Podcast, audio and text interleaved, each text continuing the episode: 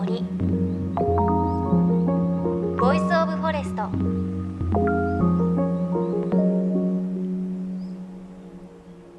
おはようございます。高橋真理恵です。JFN38 局を結んでお送りします。命の森 Voice of Forest この番組は鎮守の森のプロジェクトをはじめ全国に広がる植林活動や自然保護の取り組みにスポットを当てるプログラムです。さあ今日はメッセージからご紹介します。ラジオネームビスコさん男性大分県の方。国東半島出身です。今の仕事先も国東半島なんですが普段話題に上ることもない国東半島のことが番組で取り上げてもらってとっても嬉しいです。ぜひ遊びに来てください。2月11日が今年の主上鬼江でした。高橋さんは縄を巻いてと表現してくれましたがやばいですよね。あの縛り方といつも思っています。ということであの先週ですかね写真家の石川直樹さんにお話を伺った時にに大分県の国東半島というところの文化がすごく面白くてこう何年も通っているというお話をお伺いしたんですけれどその中のお祭り主上鬼江というお祭りがまあやばいというね ちょっとお話を聞きましてやばいというか面白いですかね。あのお坊さんが縄でこうぐるぐるに縛られて、まあ、それが鬼らしいんですがその縛られたお坊さんが各家庭を回ってこうご飯をいただいたりしてお酒もいただくので、まあ、縄でぐるぐるに巻かれたお坊さんはベロベロに酔っ払って自分のこうお寺に帰っていってお寺で大暴れをするそうなんですね縄で巻かれたお坊さんが。で、まあ、最終的に、えっと、お餅を食べて正気に帰るっていうなんかちょっと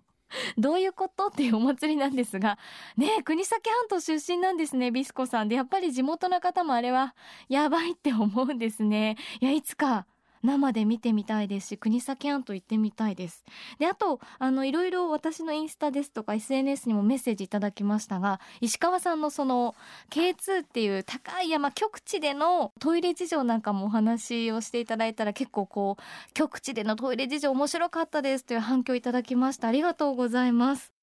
ということで今週も世界をフィールドに活動を続ける写真家石川直樹さんのインタビュー続きをお届けしていきます。東京新宿の東京オペラシティアートギャラリーで開催中の写真展のお話いろいろ伺ってきましたが今日は石川さんの本当に最近の冒険のお話ユーコン川の川下りについて伺います。あのカナダのホワイトホースっていう小さな町があって、ええ、そこからこう下り始めてでユーコン川自体はアラスカの方に今度は入っていって、えー、ずっとこう海のベーリング海まで続いていくんですけど僕はホワイトホースからアラスカの国境の直前のドーソンっていうところまで下りましてでもそれは二十歳の時にも一回行っていて、はい、もう20年ぶりぐらいにあの去年の夏もう一回行ってみたんですよね。なんでこうまた20年経って行かれようと思ったんですか？いやユーコン川下りってむちゃむちゃ面白いんですよ。うん、でまあ二十歳の時にやってるから、まあ、そう何度も繰り返していくもんじゃないんだけどちょっとまあ原点じゃないけれど昔の経験昔の記憶もね薄れていっちゃうからあのもう一回ちょっと行ってみようかなと思って去年の夏行ってきたんですよね。面白いっていうのは多分たくさん石川さんいろんな場所に行かれているのにユーコン川面白いっていうのはどういうところなんですか？そうですね。やっぱり一人でカヌーに乗って、うん、で川を下っていく。で一日日が暮れるとあのなんか岸辺によって自分で野宿してで魚を釣ったりとか、うん、なんていうかな旅のお中のなんて言うんでしょうかね本質というか本当の旅がそこにあるようななんかこう感じがあって面白いんですよね。だからホテルとか予約していったりとかなんかスケジュールが決められるわけじゃなくて、地図とコンパス見ながら毎日毎日ねで魚釣れるかなとかっつってやりながらいろんなことを物事を考えにながらね。で本とか読んだりしながらいい旅なんですよね。なんか今お話を聞いてるとちょっとトム・ソーヤの物語を思い出しますね。いやまさにもう本当にいかだ下りみたいな感じですからね動物にしか会わないしね本当になんかこう荒野を一人で行くっていう感じで楽しいですよ。へえいやすごいユーコン川下りって聞いて私まずユーコン川がどっからどこに流れてるのか分からなくて昨日 Google Earth でちょっと旅をしてみたんですけれど、まあ、源流は氷河で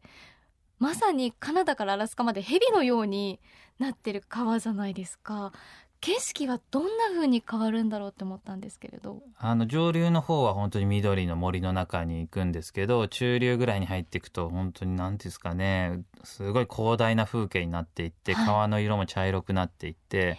でもその茶色いのは砂混じりだからであって上澄みを取るとすごい綺麗なんですけどね。でそうやってなんかこう川と何ていうかなもう本当に隣同士で密接に付き合うっていう旅もなかなかないので。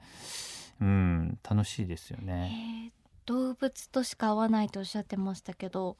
どんな動物がいるんですか？あのムースっていうむっちゃでっかいあの鹿とかトナカイみたいなやつ角がある。そうですね。あ,、はいはい、あれが川辺にポコポコ出てきたりあと一番気をつけるのはクマですよね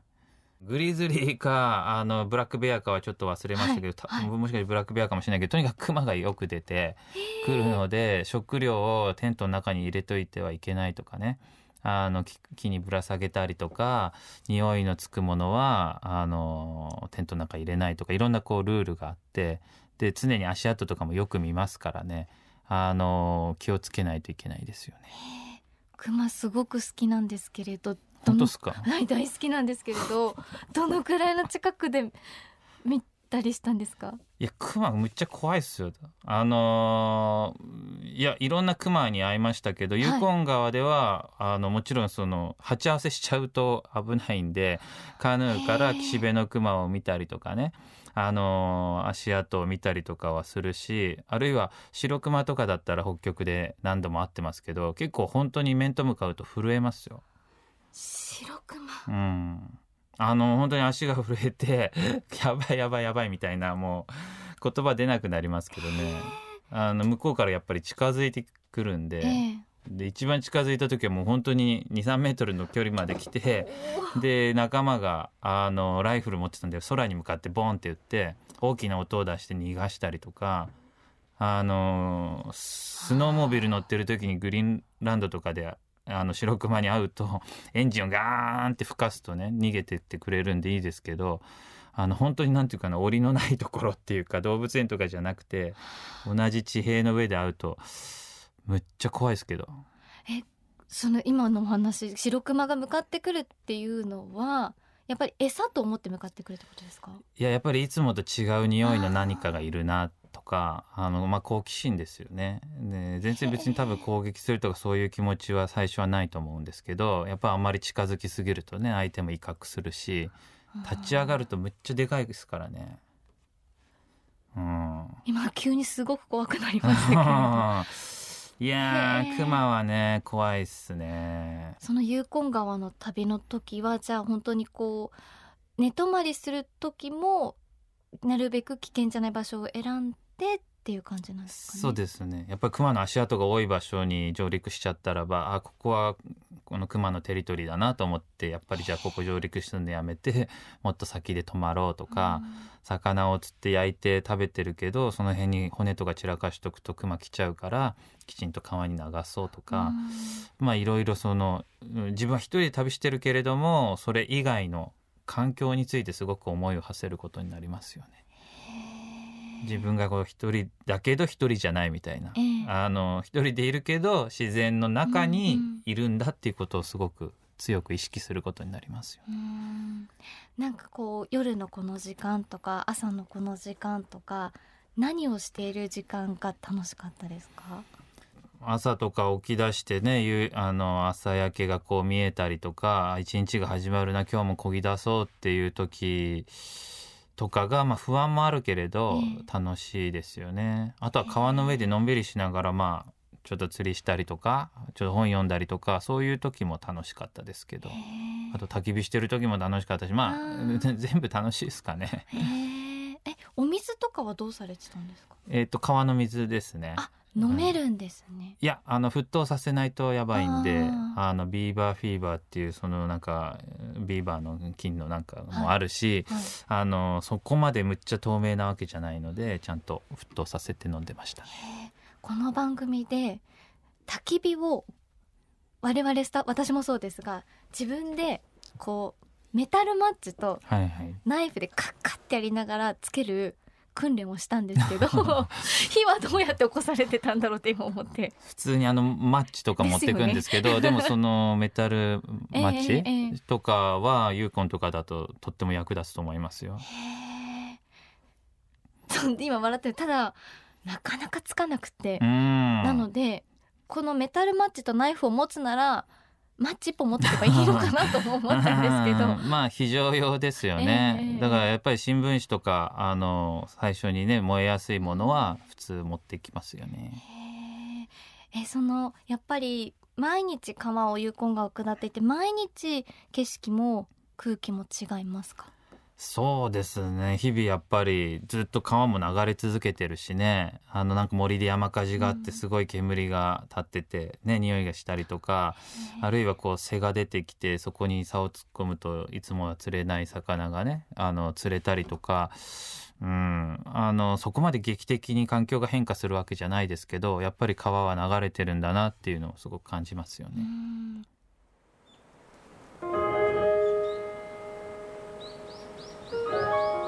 の森。 Voice of Forest。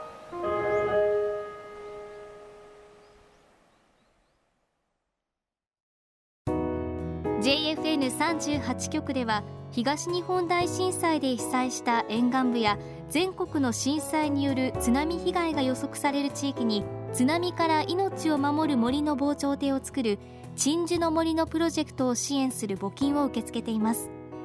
この命を守る森づくりに取り組んでいる AIG 損保は中小企業のリスクにフォーカスした損害保険のラインナップビジネスガードを法人会納税協会会員の皆様に提供しています。AIG 損保ではビジネスガード新規契約1件につき1本のどんぐりの苗木を植樹する命を守る森づくりを通じ被災地の復興全国の防災減災に取り組んでいます。命の森 Voice of Forest。今朝は写真家の石川直樹さんにお話伺いました。いや石川さんとお話をしているとこう石川さんの目を通してなんかちょっとこうユーコン川が見えるような感じがしましたね。あのこのユーコン川の川下りについて結構ネットでいろいろ調べてたんですけれどまあカヌーを